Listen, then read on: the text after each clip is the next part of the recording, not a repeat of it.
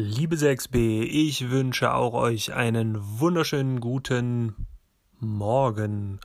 Und jetzt habe ich einfach mal die beiden Podcast-Teile, die ich zu Weltkunde gemacht habe, zusammengestellt. Das ist zum einen eine kleine Erklärung zu der Legende ganz am Anfang des Kapitels, wo es um Fluchtbewegungen und die Bewegungen der Arbeitsmigranten auf der Welt geht. Und als zweites habe ich euch ein paar Informationen zur Flucht nach Deutschland und speziell nach Schleswig-Holstein nach dem Ende des Zweiten Weltkrieges oder zum Ende des Zweiten Weltkrieges zusammengestellt und die könnt ihr jetzt zusammen anhören und auf dem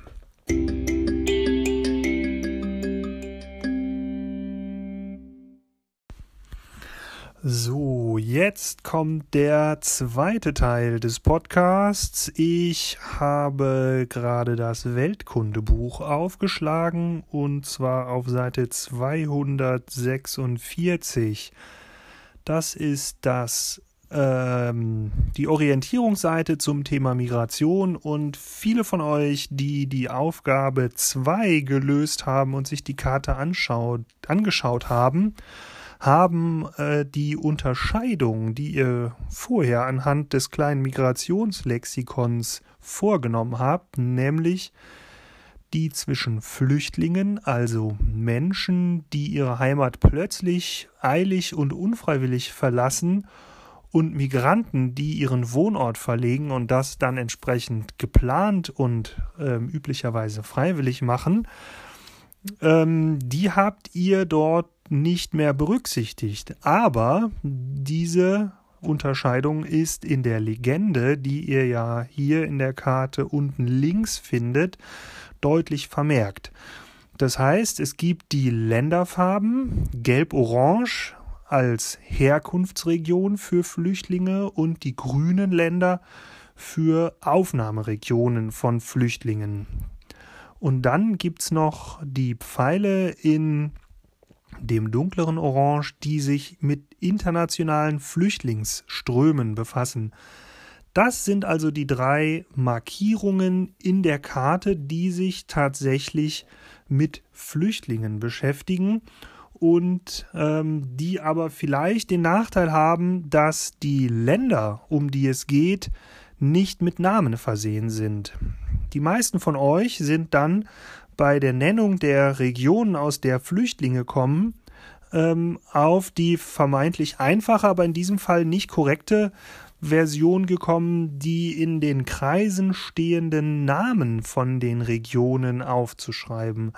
Da handelt es sich aber bei genauem Hinschauen um Arbeitsmigranten, also nicht um Flüchtlinge. Das heißt, alles, was in schwarz markiert ist und wo Ländernamen dran stehen, sind tatsächlich Arbeitsmigranten und keine Flüchtlinge. Und die sind entsprechend zu unterscheiden. Das heißt, wenn ihr das für Flüchtlinge angeben wollt, dann müsst ihr ähm, entsprechend nochmal nachschauen, welche Länder tatsächlich gelb-orange und welche Länder grün sind. Ist ein bisschen mehr Arbeit, aber ähm, dann durchaus auch informativ, damit man ein paar mehr Ländernamen lernt. Und ähm, ganz wichtig hier, wie sonst auch bei der Arbeit mit Karten. Schaut euch die Legende genau an, bevor ihr die Aufgaben anfangt zu lösen. Genau. Das ist der zweite Teil des heutigen Podcasts. Jetzt kommt nochmal ganz kurz Musik und dann gibt es noch ein kleines Rätsel zu Wunder.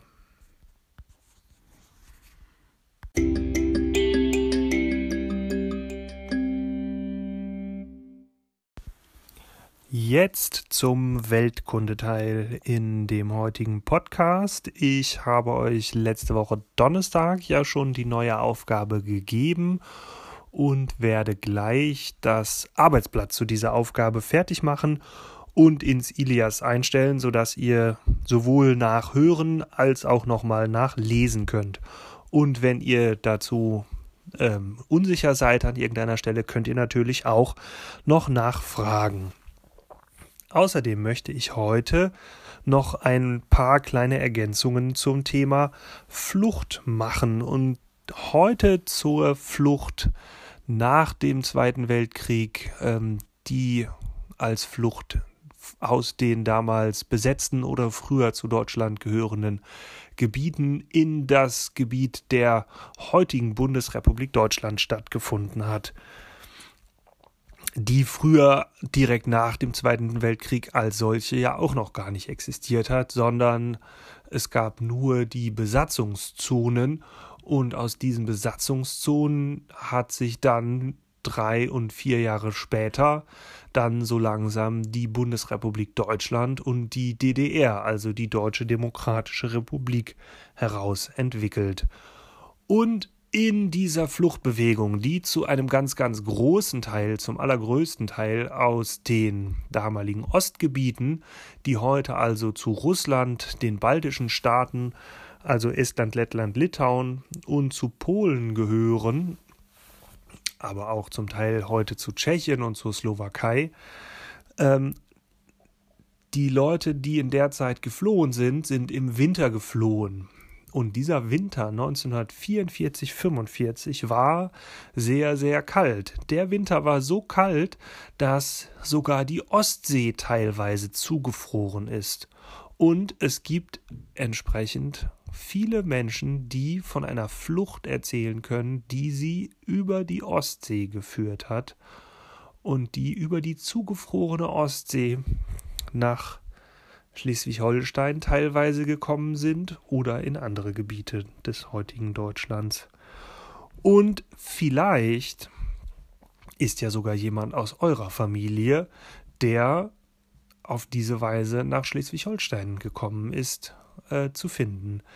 Und wenn ihr das schon mal gehört habt, dann ist es vielleicht ja sogar ganz schön und in, super interessant für euch, euch diese Geschichten mal erzählen zu lassen von euren Großeltern oder vielleicht anderen älteren Bekannten. Und diese Menschen erzählen heute und mittlerweile diese Geschichten tatsächlich auch ziemlich gerne.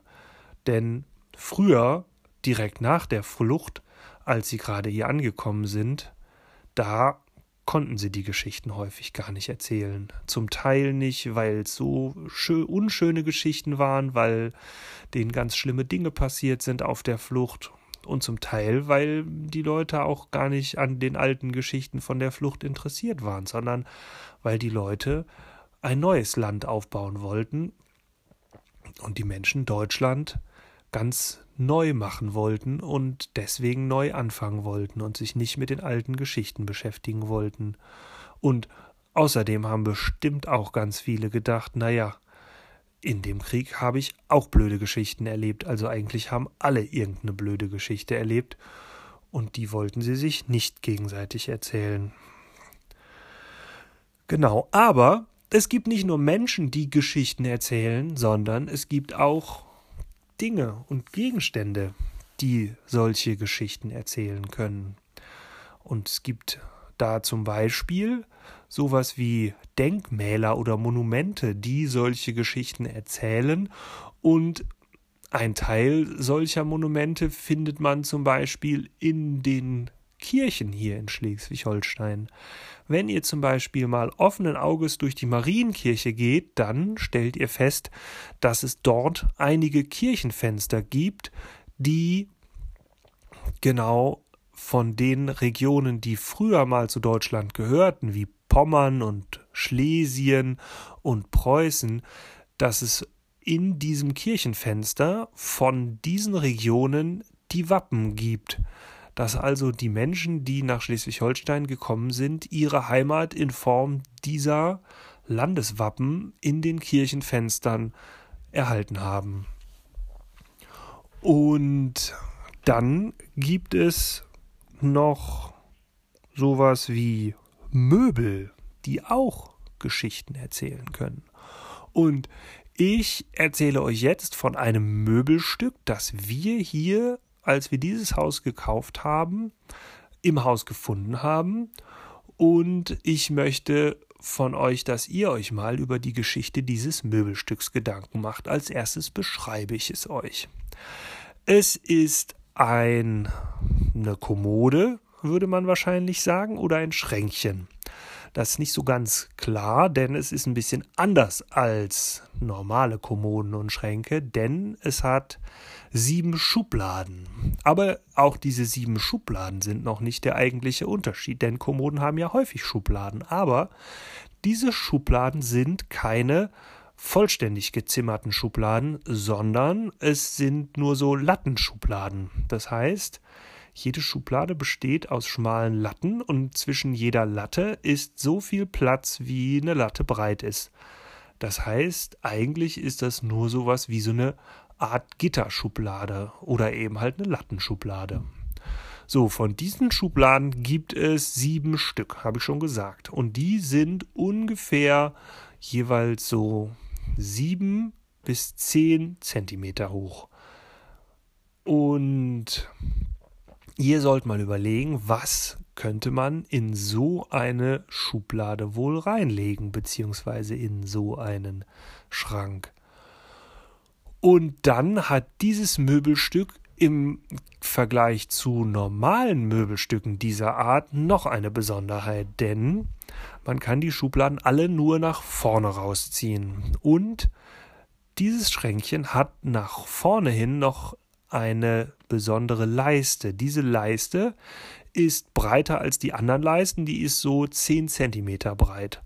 Und diese Leiste kann man mit einem Scharnier, das sich über die ganze Seite des, ähm, des Schränkchens erstreckt, zur Seite klappen. Und wenn man das vorgeklappt hat, dann kriegt man die Schubladen nicht mehr auf. Und damit man die Schubladen überhaupt nicht mehr aufkriegt, gibt es an dieser Leiste tatsächlich oben noch ein Schloss. Das heißt, das kann man sogar abschließen. Und die Frage ist, was meint ihr, warum kann man das denn wieder abschließen? Habt ihr eine Idee? Wenn ihr eine Idee habt, dann teilt sie mir doch mit. Und die Auflösung dazu gibt's dann morgen im Podcast.